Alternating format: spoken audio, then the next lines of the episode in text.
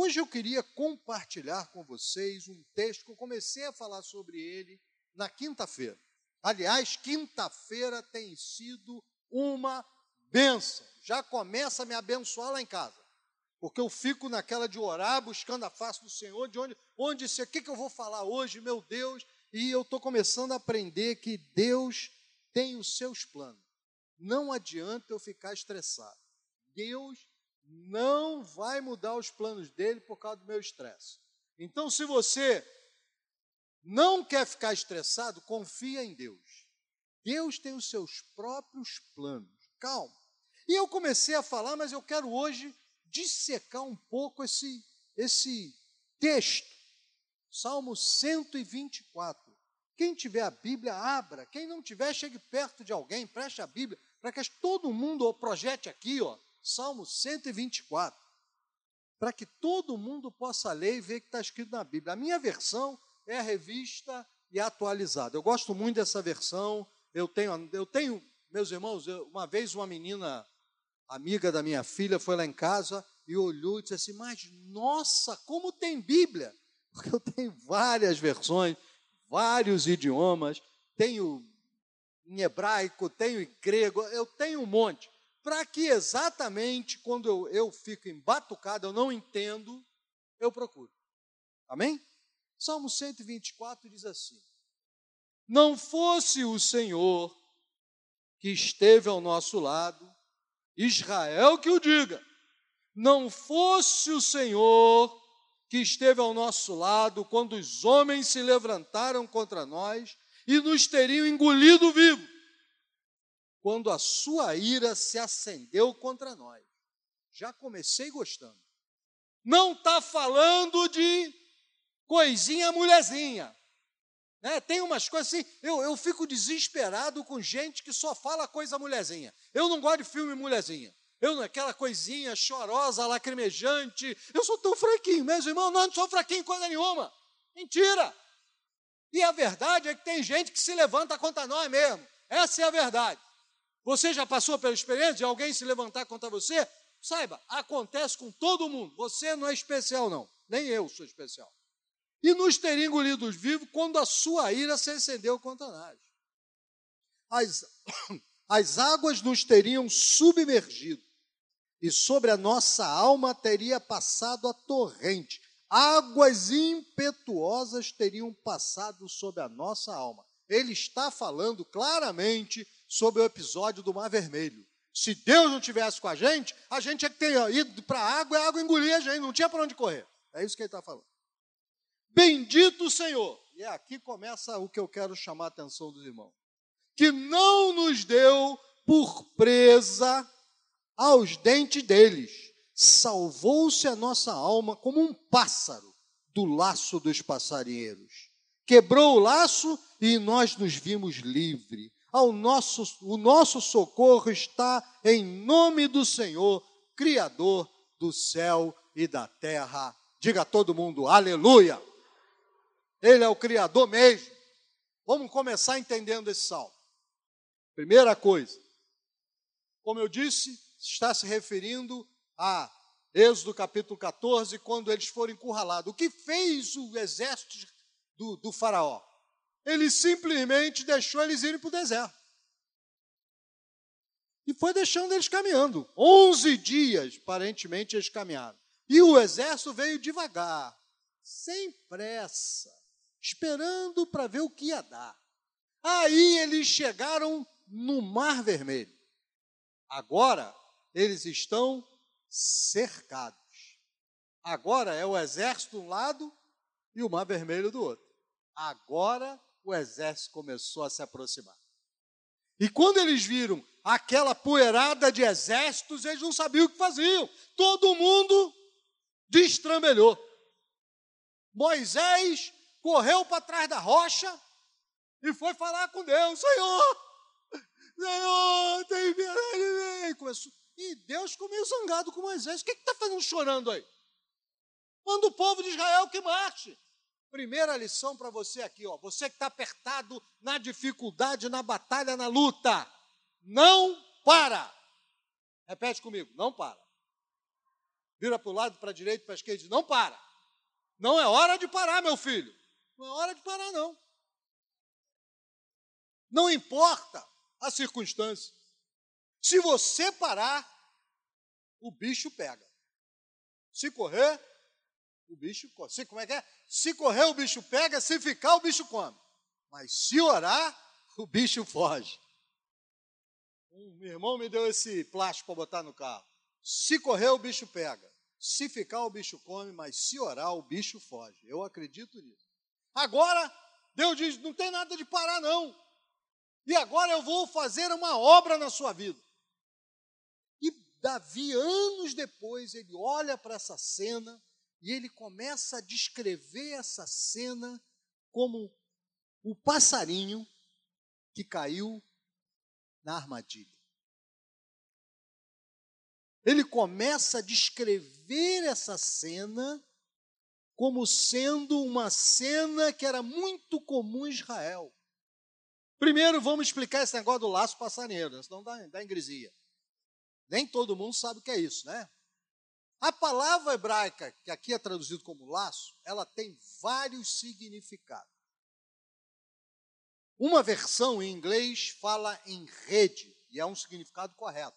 Ela significa uma rede tipo aquela tarrafa. Não sei quem sabe o que é uma tarrafa aqui, senão eu descrevo. É, pouca gente. Tarrafa é o seguinte: não sei se você já viu. Os camaradas ficam assim na beira da praia, não sei se você vai à praia, e joga, e ela vocês já viram? Um negócio que ele joga assim e abre e cai em cima do peixe. Aquilo é uma tarrafa. E essa rede é uma espécie de tarrafa. Só que era feito para jogar em animais, entre eles pássaros. Mas os pássaros, eles, eles botavam aquela rede no lugar onde o pássaro tinha que passar não servia para morcego. Morcego sente ele longe. Então tinha que passar. Quando ele batia, o troço fechava e ele ficava preso. Primeira tradução da palavra é rede. Segunda tradução da palavra, traduzido na versão do rei James, ele usa a palavra snare em inglês. Quem fala inglês sabe que quer dizer armadilha. Se fosse cascadura lá na minha terra, a gente chamava de arapuca. Botar arapuca. Quem sabe o que é uma arapuca? Pelo amor de Deus, vou ter que puxar aqui. Ah, glória a Deus, meu povo sabe o que é arapuca. Pega um negócio, geralmente é tipo uma, uma, uma como chama aquele troço que bota passarinho dentro? Uma, uma gaiola, daquele jeitinho, bota assim ali em pé, com um pauzinho, e fica você malocadinho com uma linha. Joga uns, um negócio lá, uns milho, né? e o passarinho, quando entra, é só puxar, cai. Arapuca. Então, está falando outro tipo de coisa. Não é só uma rede, é também uma arapuca. E por último, tem a versão brasileira que nós lemos, que fala em laço dos, do passarinheiro. E aí, o tradutor traduziu no sentido. Ou seja, o laço do passarinheiro é quando o cara amarra o pássaro e já vai levar ou para matar ou para vender. Então, o nosso tradutor, ao invés de contar o, todo o processo, ele foi direto no final. Disse: Olha, nos livrou do laço do passarinheiro. A gente estava indo para a morte. Então, está explicado o laço do passarinheiro. É uma armadilha. E essa armadilha vai falar sobre três pessoas envolvidas nessa armadilha. Primeiro, o pássaro. O pássaro sem que você perceba, ele está envolvido na armadilha. Ele é o bobalhão que não consegue ver o perigo. Você, eu, que vamos sendo tragados lentamente e ninguém percebe, você vai de pouco em pouco caminhando para a sua própria tragédia pessoal é aquela pessoa que vai para a festa e não pergunta que festa, que tipo de festa é essa. É aquela pessoa que sai de casa e vai para um lugar que ela não conhece, sem saber que é aquilo é aquela pessoa que é convidado no trabalho para participar de uma jogada qualquer, que ele é o único bobalhão que no final vai se dar mal. É aquela pessoa que dentro de casa está sendo iludida pelo marido, ou sendo iludida pela mulher, ou sendo iludido por quem quer que seja. Eu, você, nós somos os pássaros. E o que é pior, você e eu não estamos vendo que estamos sendo atraídos para a armadilha. Homens caem na armadilha, mas a sorte dos homens é que eles não ficam grávidos. Graças a Deus, Deus foi bom para conosco. Homem nenhum fica grávido. Mas quando as mulheres caem na armadilha, geralmente junto vem esse problema: a gravidez, a vergonha, o problema. Eu me lembro, eu devia ter, sei lá, 13 anos. Meu Deus, o português tinha sido recém-inventado naquela época. Nem se falava português direito ainda, tinha acabado de inventar. E eu me lembro desse menino pegando uma pílula, uma cápsula de um remédio, estourando, dizendo: cheira que é bom pra caramba. Olha aí a armadilha. Eu não sei o que era, porque minha mãe era uma mulher, louvado seja, eu dou glórias a Deus pela minha mãe, pelo meu pai também, mas pela minha mãe em especial. Minha mãe era uma pessoa que não tinha medo de ser mãe. Eu chegava em casa, minha mãe me cheirava, era perdigueira. Cheirava cabelo, cheirava aqui o pescoço. E eu dizia, mãe, pô, para, mãe, que isso? E ela me cheirava para ver se eu estava cheirando a maconha. Minha mãe nunca tinha visto maconha na vida, nem nunca tinha sentido o cheiro de maconha na vida mas minha mãe ouviu que maconha fedia, então ela ia me cheirar para ver se eu estava fedendo. Se eu tivesse fedendo, mesmo que o passarinho tivesse, ela ia dizer que eu era maconheiro. Eu conheço a minha mãe. Minha mãe me chamava num canto da festa, eu estava fazendo alguma bobagem, minha mãe olhava para mim.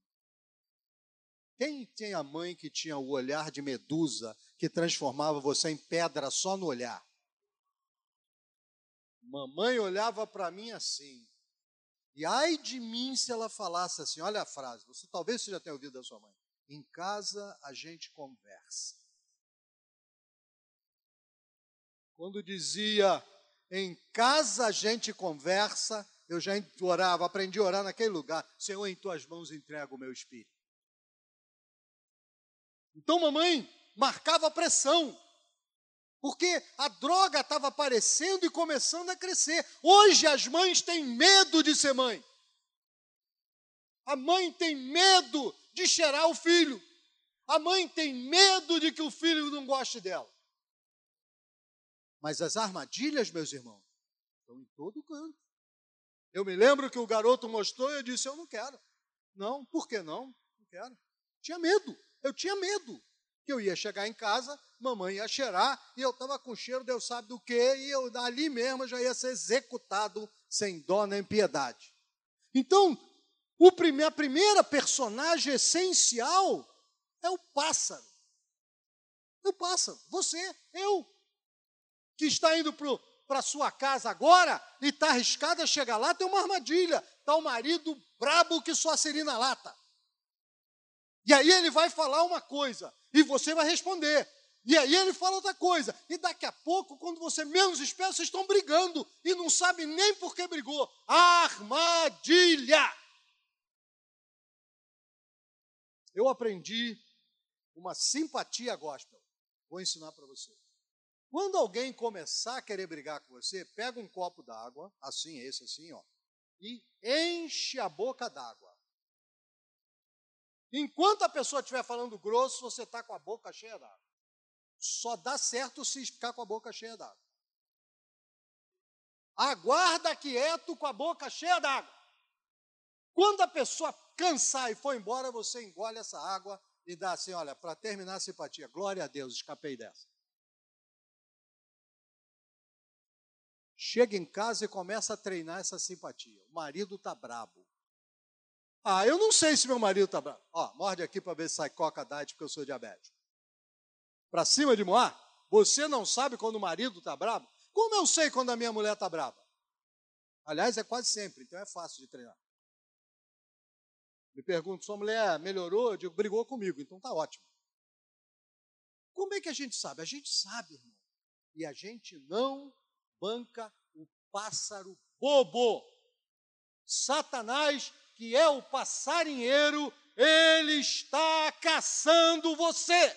Não pense que ele está fazendo graça. Ele não está fazendo graça. Ele está caçando você. Jesus disse que ele veio matar, roubar e destruir. Ele não veio fazer graça para ninguém. Ele está botando armadilha no seu caminho. Cuidado. O que eu posso dizer é o seguinte: cuidado. Menino, menina, cuidado. Pessoa mais idosa, cuidado. No outro dia eu estava andando no meu carro, gente, parado. Vem o cara e bum na minha traseira. Do nada. Eu desço, o cara sai todo gentil. Meu amigo, a culpa é minha. Primeira coisa que chama atenção no Rio de Janeiro, alguém que diz que tem culpa. A culpa é minha no Rio de Janeiro, isso não existe. Né? Você conhece alguém que sai já dizendo a culpa é minha? Todo mundo bateu na sua traseira, sai, a culpa é sua. Mas como? Eu estava parado. Por isso, você devia estar tá andando. É assim. No Rio de Janeiro é assim. E aí, o cara sai digo, meu amigo, fique tranquilo, eu vou passar aqui, dá teu, teu celular aqui que eu vou passar para você um zap. Qual é o seu zap? Pá, pá, pá, pá, pá. Tá bom, passei para ele. Eu vou consultar lá a minha seguradora e ligo para você. Logo mais ele liga para mim e é o cara. E falou, oi, aqui é o fulano.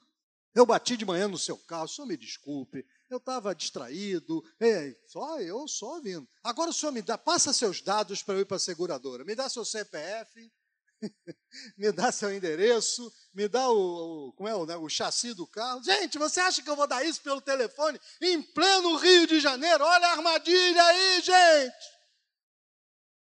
Vê se eu sou bobo. É melhor ficar com o carro amassado, irmão. Enquanto eu tenho carro, qualquer dia vão botar um presunto e vão dizer que o carro é meu. É ou não é? Não é assim que acontece no Rio de Janeiro? Um belo dia param lá, o carro abre, tem um morto, qual é a placa? É a placa tal. Quem é o dono? Richard Robespierre. Está preso, safado. Dá dois papo. Eu vi que esse cara tem cara de bandido mesmo. Segundo personagem que está no texto, o passarinheiro. Quando você vai ler esse texto em hebraico, ele, onde fala que é como, éramos como pássaro, como, era como, é como um pássaro do laço. Do, esse pássaro é um pássaro pequeno. Essa palavra aqui é um passarinho, é um pássaro pequeno. Em algumas versões usa pardal. Ou seja, o passarinheiro não está atrás de pássaro bonito, nem rico, nem maravilhoso. Para ele, se cair o pardal, tá bom. Você conhece alguém que come pardal frito? Você conhece alguém que cria pardal para vender? Você conhece alguém que compra pardal? Você conhece alguém que compra andorinha? Você conhece alguém que compra esses passarinhos que não vale coisa nenhuma? Biquinho de lacre. Ih, meu Deus, me lembrei de cascadura quando a gente caçava biquinho de lacre. Oh, meu Deus.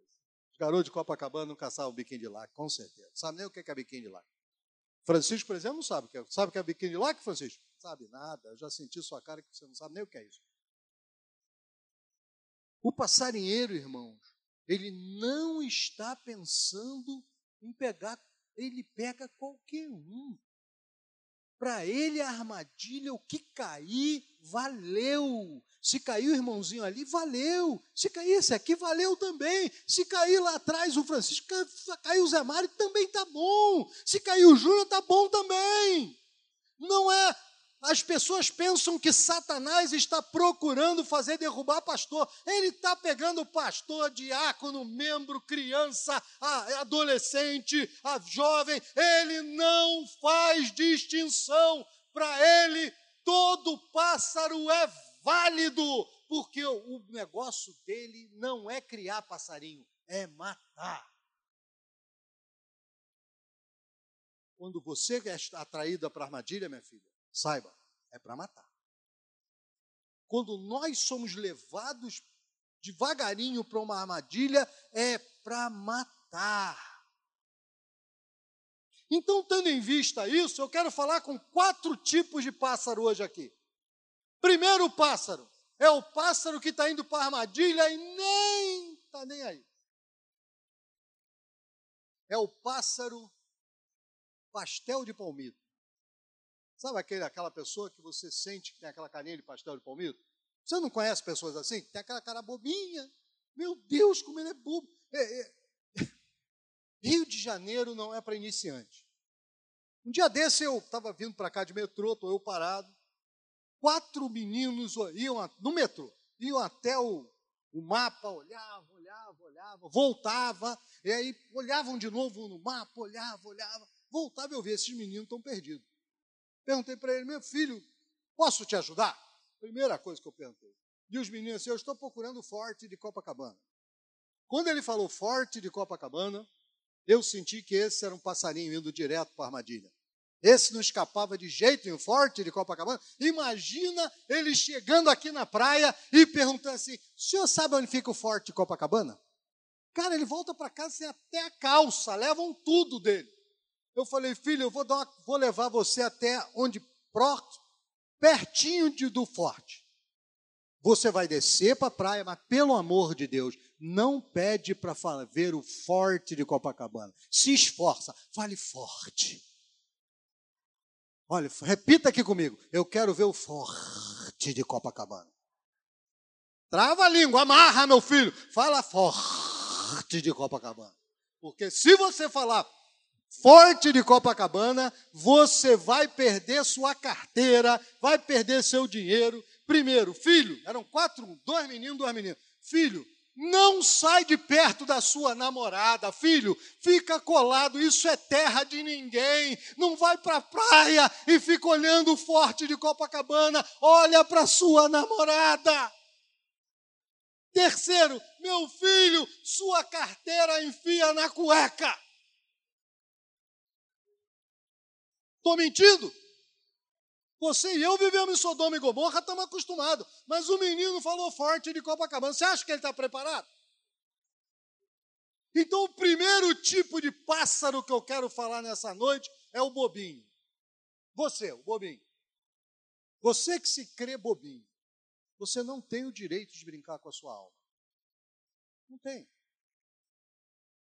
Não pense que sua alma não tem valor. Sua alma é a coisa mais preciosa que tem no universo todo. Não tem ouro, não tem diamante, não tem coisa nenhuma que valha mais que a sua alma. Não brinque com ela, não brinque com droga, não brinque com perversidade, não brinque com coisa maligna, porque você vai ser amarrado. Mamãe, presta atenção no que eu vou falar aqui, mamãe, vovó. Não deixa seu neto ficar o tempo todo vendo televisão. Você sabe, eu estava lendo um dia desse, um camarada que é do Hospital do Câncer, eu acho. Um desses hospitais de câncer, não me lembro qual deles. E ele falou assim: olha o que ele falou. Que crianças, até uma certa idade, estão com câncer, ficam sofrendo, choram, sentem dor, mas você não vê preocupação neles. A partir de uma certa idade, do nada, ele falou, eles têm medo de morrer. Por que, que acontece isso? Porque a partir de um certo momento, que ninguém sabe quando é, a pessoa fecha um binômio, que é ter consciência e saber que está errado. Esse binômio nos faz pecadores. A partir do momento que eu sei o que é certo e errado, a partir do momento que eu sinto quais são as consequências e ignoro, eu sou um pecador condenável. E a partir desse momento eu posso morrer e ir para o inferno. Vou repetir, hein? Ninguém sabe qual é esse momento. Dizia-se quando eu era ainda novo convertido que era por volta dos 12 anos, mas isso era antes dos programas ficarem ensinando a coisa, um monte de coisa maligna, a matar, a roubar, a enganar, a trapacear, a... e as crianças vão comendo isso com direto porque nós não cuidamos dela e deixamos ela o dia inteiro sendo bombardeada pela Globo, que só traz coisa diabólica. E aí a criança vai tomando cada vez mais consciência. E quando menos se espera, seu filho de oito anos já é pecador e já vai para o inferno. O que eles querem é que ele tome consciência antes. Essa televisão tem de ser vigiada. Segundo, internet tem de ser vigiada. Celular tem de ser vigiado.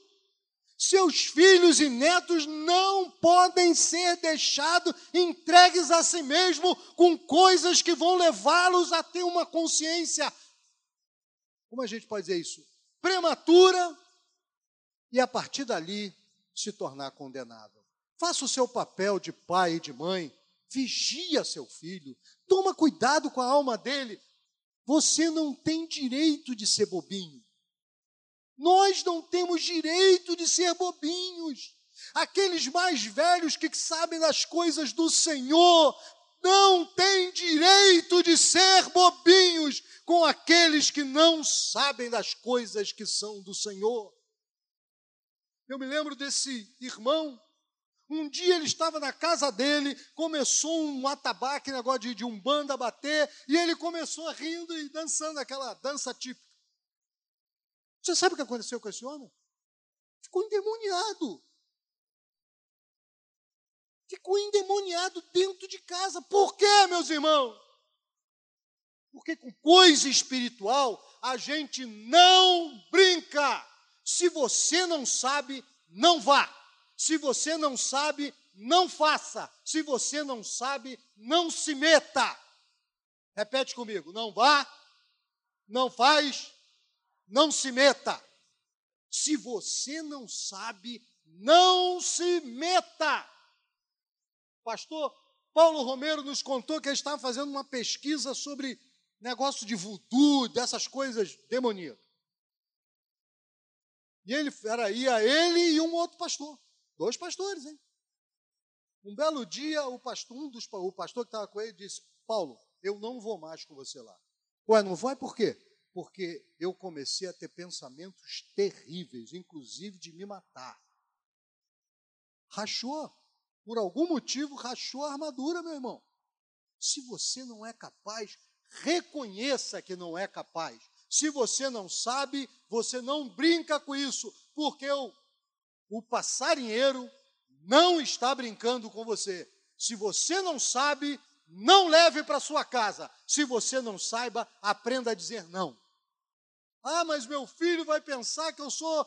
Não interessa o que seu filho pensa. Aprenda com a dona Marli, minha mãe. Cheira seu filho. Tenho certeza que quando ele tiver assim, que nem eu, 64 anos, e minha mãe tiver 85, sabe o que, que eu vou, seu filho vai estar dizendo? Minha mãe foi como eu falei, minha mãe me abençoou. Amém? Amém? Quantos aqui podem dizer assim, minha mãe foi bênção na minha vida? Diga assim, aleluia.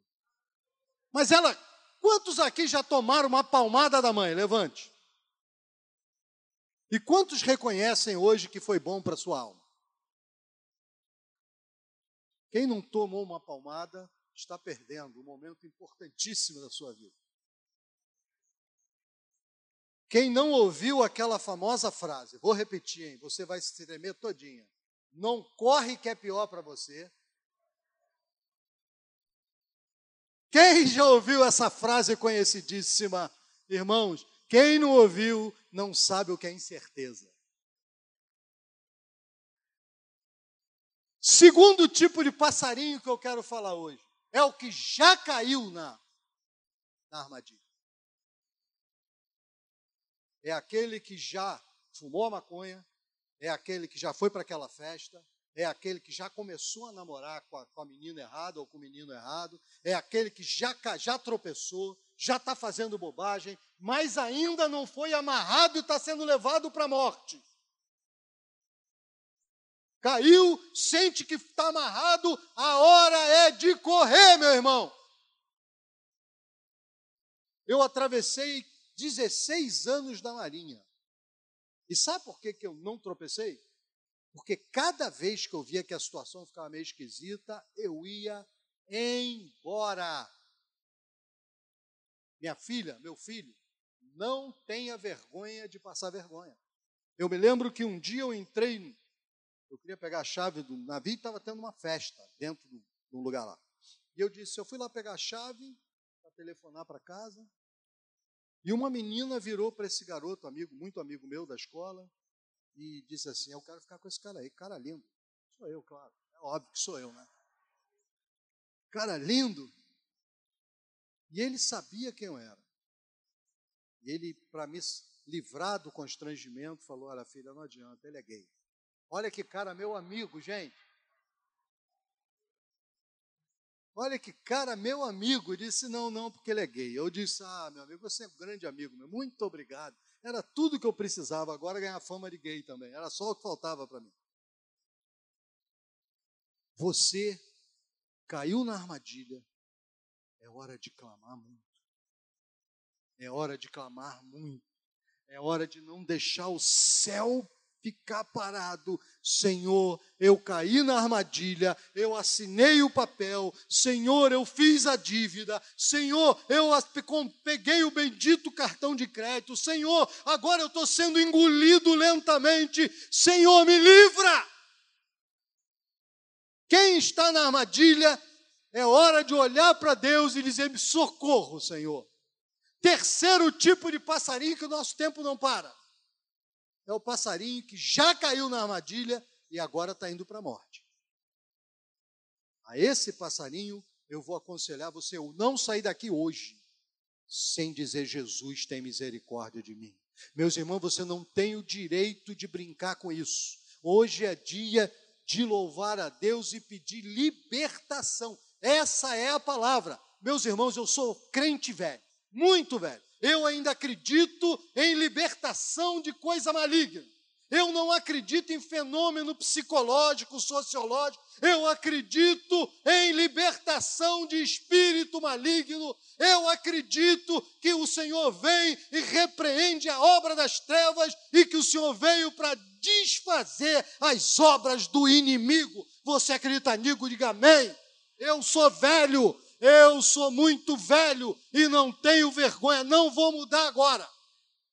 O que eu tenho visto na televisão, as pessoas acreditam em fenômenos psicológicos. Não, é o cara ele é, tem um problema. O cara é obviamente endemoniado, mas a pessoa diz: não. Eu me lembro numa igreja, não interessa qual, caiu endemoniado.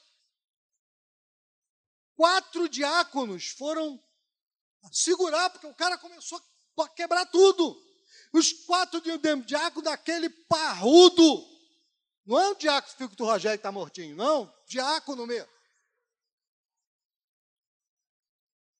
Estou no pé do Rogério hoje o dia todo. Você sabe que o pastor falou que ele fez um bolo de, de aipim, bolo bom demais. Eu comi. Quem fez esse bolo lá foi o Rogério. Eu olhei para ele e disse: Quer casar comigo? Hoje eu estou no pé dele. Seguraram o endemoniado. O endemoniado levantava dois diáconos com um braço, dois diáconos com outro braço. Você acham que isso? E eu ouvi um deles dizendo assim: era um cara, teve um problema psicológico. Você crê isso que é psicológico, irmão? Isso é demônio. Isso é demônio. Irmãos, não chame de psicologia. Eu acredito em psicologia como ciência. Eu acredito. Mas eu não acredito que uma pessoa fazendo uma coisa dessa é um fenômeno psicológico. Desculpe, eu tenho dificuldade de acreditar nisso. É obra de Satanás e nós precisamos aprender a repreender. Então, se você está indo para a morte, é obra, hora de libertação. Olha para mim, hoje no final eu vou fazer uma oração aqui. Você vem e diga: Senhor, eu preciso ser liberto, eu preciso ser liberta. Não pense que o fenômeno é psicológico, é porque eu estou não sei o quê, porque eu estou deprimido. Não, você precisa de libertação. Amém? Por último, e eu quero fechar com isso.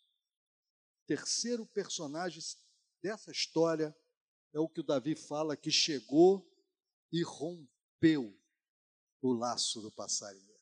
Rompeu a rede, rompeu o que estava prendendo o pássaro é aquele que chegou, não olhou se o pássaro estava certo ou se o pássaro estava errado.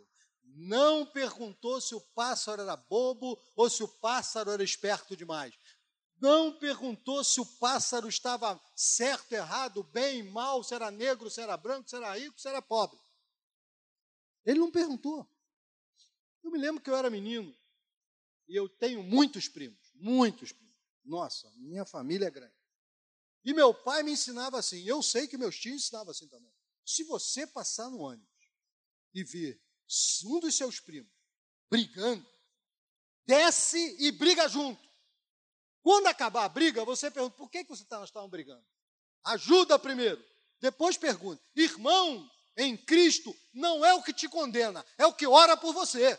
Ah, mas irmão em Cristo não quer saber se você está certo, se está errado. Isso é irrelevante. A hora é de oração, é joelho no chão e vou chorar junto. Depois eu vou saber o que foi que aconteceu. Depois que você estiver liberto, depois que você tiver sido recuperado, depois que Jesus abençoou, aí você se importa se ele estava certo, se estava errado, se fez certo ou se fez errado. Primeiro, meu irmão, ora por ele, clama por ele, jejua por ele, repreende obra do demônio, ora por libertação. E ele, Deus, o nosso Pai, vai ouvir a tua oração. Não interessa. Eu vejo irmão demais querendo aconselhar. Ah, mas você errou aqui. Ah, mas você errou ali. Ah, mas você não sabia que ela era assim? Ah, ah, irmãos, foge de mim. Se você tem esse tipo de coisa para me ajudar, foge de mim. Eu não preciso dessa ajuda. Diga assim para mim, pastor, eu vou orar por você. Esse é o irmão e a irmã que eu preciso. É aquele que ora, é aquele que se importa e busca, não é aquele que vai me dar conselho que eu estou errado. Eu já sei que estou errado. Aliás, minha mulher diz isso o dia todo, então eu já sei mesmo. Eu preciso de gente que ore. Os seus irmãos, olhe para o lado, para a direita, para a esquerda, assim, eu vou orar por você. Eu vou orar por você. Eu vou orar. Fala isso para o teu irmão, eu vou orar por você. Eu vou orar por você. Se você precisar, conta comigo, eu vou orar por você. Eu não me interessa se o pastor Edson está certo, errado, se a Tita está certo, errado. Para mim, eles estão certos. E Satanás está sempre errado. Você está comigo ou está contra mim?